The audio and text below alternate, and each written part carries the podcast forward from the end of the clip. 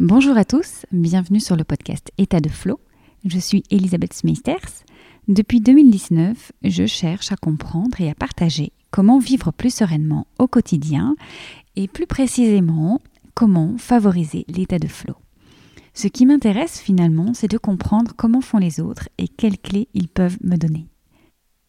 Globalement, on parle d'état de flow quand on se sent bien dans sa vie, une sorte de synonyme d'état de fluidité ressenti, même quand on traverse des challenges. C'est un état psychique, un état de bien-être. Le but n'est pas ici de le définir davantage, puisque tous mes invités ont leur propre définition, et certainement avez-vous également la vôtre, et c'est bien le but de ce podcast, de laisser la porte ouverte. Ici, je reçois des thérapeutes, des experts, des artistes, des entrepreneurs et surtout des humains pour découvrir leurs clés d'accès à l'état de flow dans tous les domaines du quotidien. Pensez à vous abonner à la chaîne pour être averti de la sortie d'un nouvel épisode. Et la nouveauté, c'est une forme de crowdfunding qui vous permet de soutenir la création du podcast en échange d'épisodes et de contenus bonus, également d'accès VIP sur des événements digitaux et présentiels c'est une chance inouïe de pouvoir continuer à créer du contenu et enquêter autour de l'état de flow. Alors, à vous qui choisissez de soutenir le podcast, merci du fond du cœur. Si vous cherchez le lien, il est dans les commentaires du podcast. À présent, let's go, let's flow. Bonne écoute de ce nouvel épisode.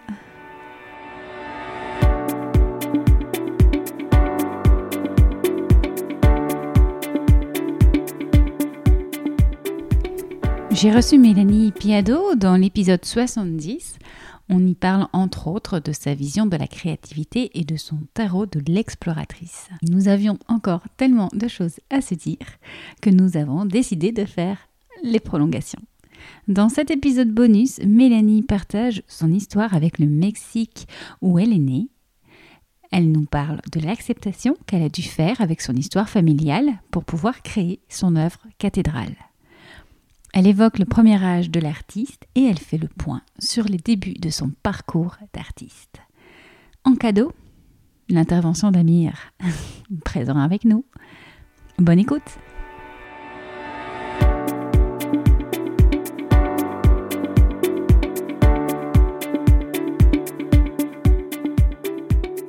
Bonjour Mélanie. Bonjour Elisabeth. On a longuement parlé euh, de ta création, de créativité, du tarot, euh, une inspiration de tes origines, on en parlera, on va beaucoup parler de ça ensemble aujourd'hui.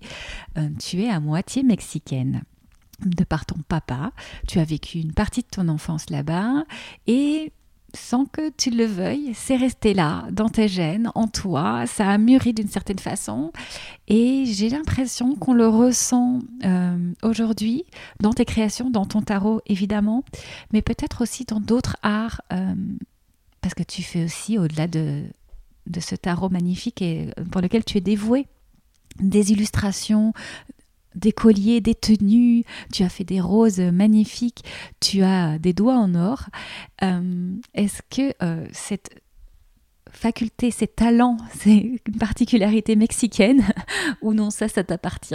Et qu'est-ce qui vient du Mexique? Raconte-nous un petit peu. Je suis bien curieuse de savoir quelle est ton histoire.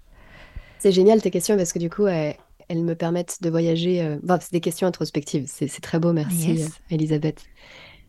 Alors déjà, je vais juste faire une micro-nuance parce que euh, je, vois exactement comment tu le dis et donc c'est ça. Euh, mais quand on parle normalement d'origine, c'est que euh, ce sont tes grands-parents ou tes arrière-grands-parents qui te lèguent une autre naissance. Or, chez moi, c'est pas une origine, c'est une double. Même si à l'état civil, elle est plus là, parce que j'ai dû choisir à 16 ans, mais je suis franco-mexicaine. D'accord, donc ça veut dire que ton, tes grands-parents ne sont pas mexicains. Si, ça veut dire que euh, c'est encore plus proche que ça. C'est pas, il euh, n'y a pas de génération sautée entre euh, la, la, culture et moi. Hmm. que, et au-delà de ça, que je suis née là-bas. D'accord. ouais, une origine, c'est, en gros, quand on parle d'origine, c'est quand euh, ouais, la personne, soit ce sont ses grands-parents ou, ou, avant. Donc, en fait, il y a déjà, hmm. il y a déjà une distance entre la culture oui, il y a un parent qui n'y était plus déjà, peut-être. Ouais, c'est ça, exactement. D'accord. Et pourquoi je, nuance ça enfin, Pourquoi je précise ça? Parce que chez moi, le Mexique, qui est aussi intimement lié à mon père et à sa mmh patrie, et à plus que ça encore, là où je suis née. donc le retour au Mexique est très chargé émotionnellement.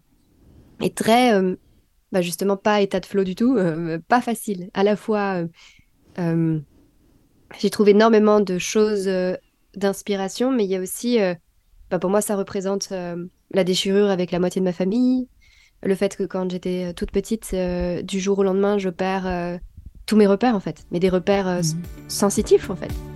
Découvrez la suite de cet épisode exclusif pour vous, en échange et en remerciement de votre soutien au podcast. Je vous mets le lien dans les commentaires. Et à vous qui décidez de soutenir le podcast, je vous remercie du fond du cœur et je vous dis à très vite pour de nouveaux bonus.